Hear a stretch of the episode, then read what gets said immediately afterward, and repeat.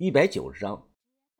建设银行二楼 VIP 房，气氛非常的尴尬。副行长脸上的那抹笑容也定格住了。一摞钱一万，用白纸条扎着，最上头五六张都很正常，但再往下看，全都是天地银行的冥币。我脸唰的一下白了，赶忙检查箱子里剩下的钱，竟然全都是这样。向向先生，这这是？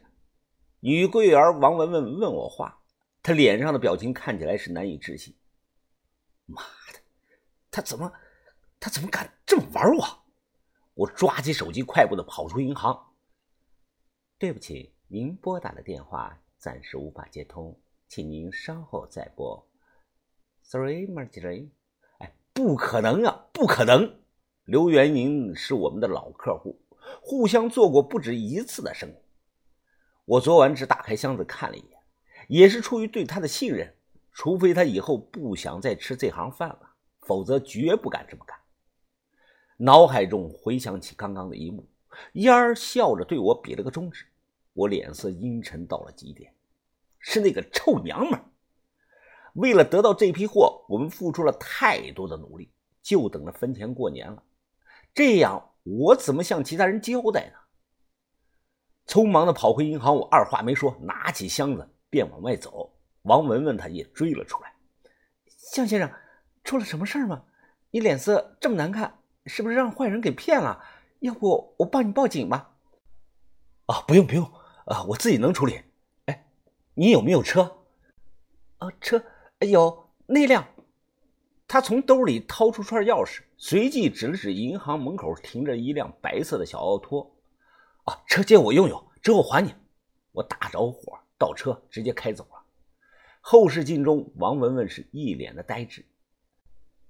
烟儿他可以骂我，可以做局坑我，我接着就是，但他不能动我们的钱。路上，我开着小奥拓是见缝就钻，连闯了六个红灯，直接拐进了东关小学胡同。亏着这个车小，如果车身宽一些啊，在胡同里是没法走的。我油门踩到了底，滴滴的疯狂的拍着喇叭，疯了呀！要死啊！在这里开车，没理会周围人的谩骂，我开车从东小胡同里冲了出来，又从消防大队的大院里穿了过去。走了两公里后啊，上了公主桥，最后从桥上下去，拐上了国道。奥拓保险杠撞烂了，但我顾不上那么多。这是最快的路线。刘元宁要想离开县城，他肯定走国道，车速始终保持在一百上下，大概跑了有二十分钟。国道前方隐隐约约的看到了一辆猎豹的越野车，看车牌号码就是刘元宁的车。我没有直接超车，而是选择在后方紧跟着。我阴沉着脸打了通电话，并且录了音。啊，你好，这里是幺幺零报警中心。哦，你好，是这样的。我正在国道上，刚才看到了一辆车肇事逃逸了。啊，请问在哪条国道啊？呃，现场有没有看到人员伤亡？肇事车辆的车牌您记下来没有啊？呃，川 FA 零六零 U。啊，好的，我们尽快派同事赶过去。呃，请问，我直接挂断了，随后一脚油门踩到底，超过了猎豹车的前方。我放慢车速，越野车也只能跟着减速，最终呢是把它逼停了。哎，你他妈会不会开车啊？这么宽的路，挡在我前头干什么？小小向把头，你怎么在这儿啊？这怎么回事啊？这是？刘元宁一脸的惊讶。我砰的一声关上车门，拿上箱子走到他面前，直接打开让他看。刘哥，你解释解释，我还没死呢，你就给我准备了这么多啊？这这这什么情况？刘元宁翻了翻箱子里的钱，不知道是伪装的还是真的感到意外，反正他脸白了。随后，他慌张的解释道：“这这真不是我干的，咱们都好多年的老朋友了，你说我能干这种缺德的事吗？”我冷着脸看着他，刘哥，知人知面不知心，不管是不是你干的，我没收到钱，货就不能给你，你也没得选择了。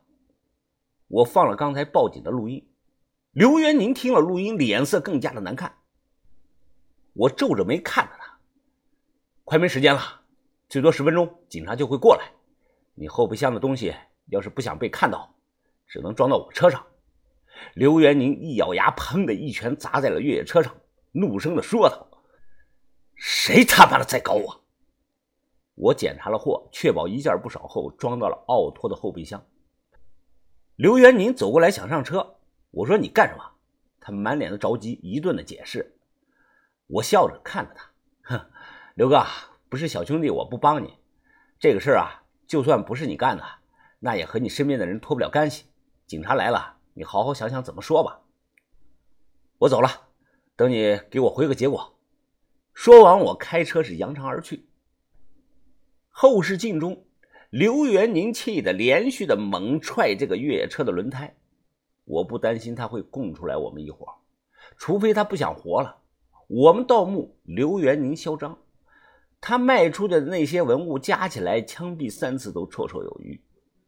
刚才车上没看到烟儿不知道人去哪儿了。敢动我的钱，他要是此时此刻站在我面前，我敢打他，绝不手下留情。一小时后回到银行，已经是下午两点多了，我还没有开上去，王文文第一时间就跑了过来。我我的车，啊啊，不好意思啊，出了点小问题。呃，等一下我我给你五千块钱，你抽空去修一下。哦哦，不用那么多，一千块钱就行。王文文表情着急的说道：“现在不是我车的问题，是是你有麻烦了。什么麻烦？你你拿那么多冥币来银行存款，性质很恶劣。按照我们行里关于假币的规定，这种事必须要向派出所报备的。不会吧？”冥币算是假币啊？难道不算吗？这这哪门的逻辑啊？我乐了。哎，文文，那些冥币上头明明写着写着了“天地银行通用”，难道你们建设银行在底下还有个黄泉路支行吗？文文一愣，随后他扑哧的笑了。嘿，哎，你这个人胆子好大呀，怎么一点都不知道害怕呢？前两年有个男的拿着像外国冥币来存款，结果还真让他给存进去了。这事儿可大可小，关键在于副行长的态度。你态度好点，想想怎么说吧。进去见到副行长，对方之前脸上的笑容已经没了，取而代之的是一脸的严肃。向先生，关于这件事儿，我想知道你是主观故意的，还是……啊啊，不好意思，不好意思，呃，这是我一个朋友跟我开这个恶作剧，啊，玩笑玩笑，刚才已经打电话问清楚了。对了，行长，哎，我听文文说，咱行里最近推出了一款新的理财产品啊。哦，是有款新的理财产品啊，不过门槛比较高，起购额度啊很大呀。呃，四百万够不够门槛？啊，足够了，足够了。一听这个数，副行长脸上的严肃消失了，先前那种笑容又回来了。什么按照规定向派出所报备，人压根就没提。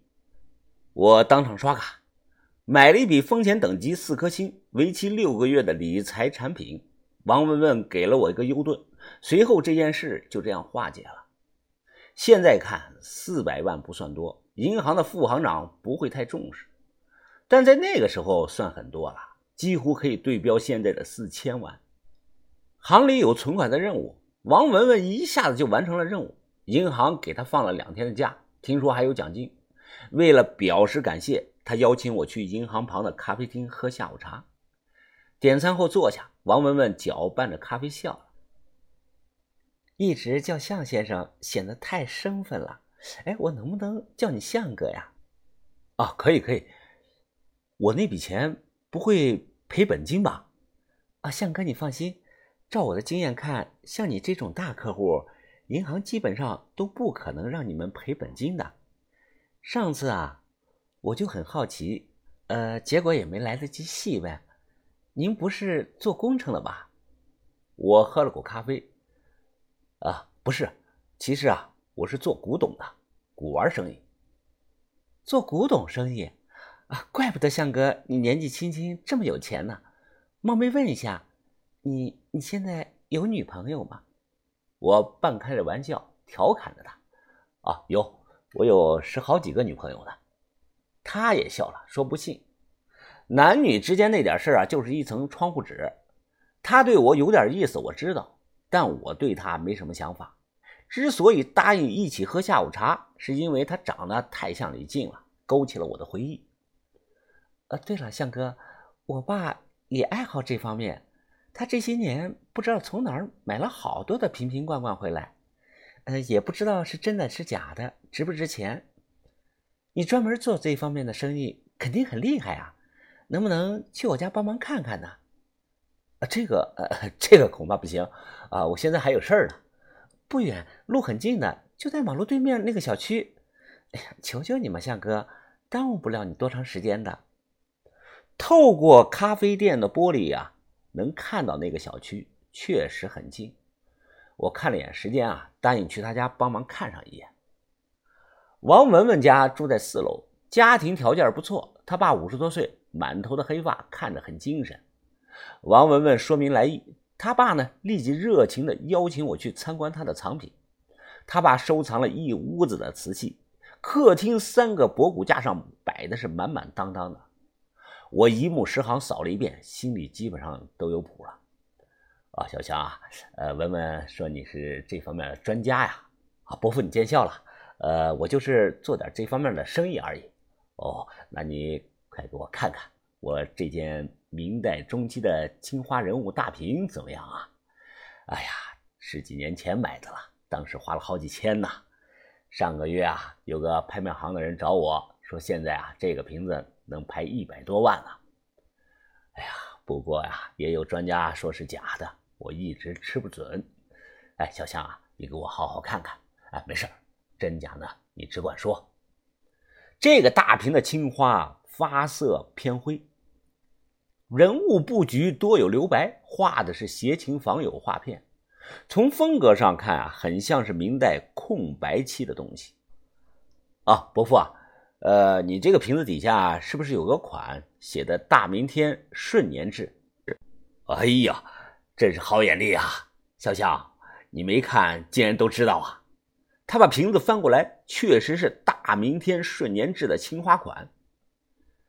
我笑着解释道。啊，呃，伯父，你记住啊，明代的天顺、景泰、正统这三个皇帝那个时候啊叫空白期，所有的瓷器都不落款。我这么说，您能明白吗？他恍然大悟，那那那就是假的，对吧？我说只是我个人的意见。呃，那这些呢？他指向博古架，我说有真有假。然后我快速的指指点点，把哪件是真品，哪件是仿品，全都告诉了他。王文文他爸这种藏家心态比较好，能虚心的接受。如果他是认死理的国宝帮，我也不会浪费时间帮他看东西。看完以后啊，我说时间差不多了啊，伯父，我还有事要走了。他马上着急了啊，小夏，呃，你别急呀，我还有好几件好的藏品。有件元代的青花罐子，呃，你再帮忙长长眼吧。元青花罐子多大？他用手比划了一下，说大概碗口那么大。我立即就说啊，伯父啊，你不用拿了，东西不太对啊。元青花的罐子没有这么小的，不符合规矩。他爸愣了片刻，表情有些失望。呃，那我还还有个人头罐不会也是假的吧？没听清楚啊，伯父，你说有个什么东西啊？呃，就是人头罐呃，一个瓷器烧成的人头，有鼻子有眼的，还有嘴呢。我想了半天，不知道他描述的是个什么东西。古时候历朝历代上百种瓷器造型，我还不知道有这么个玩意儿，听都没听过。我赶紧让他拿出来看一眼。很快，他抱过来一个锦盒，打开锦盒，我就看了一眼，便眉头直皱。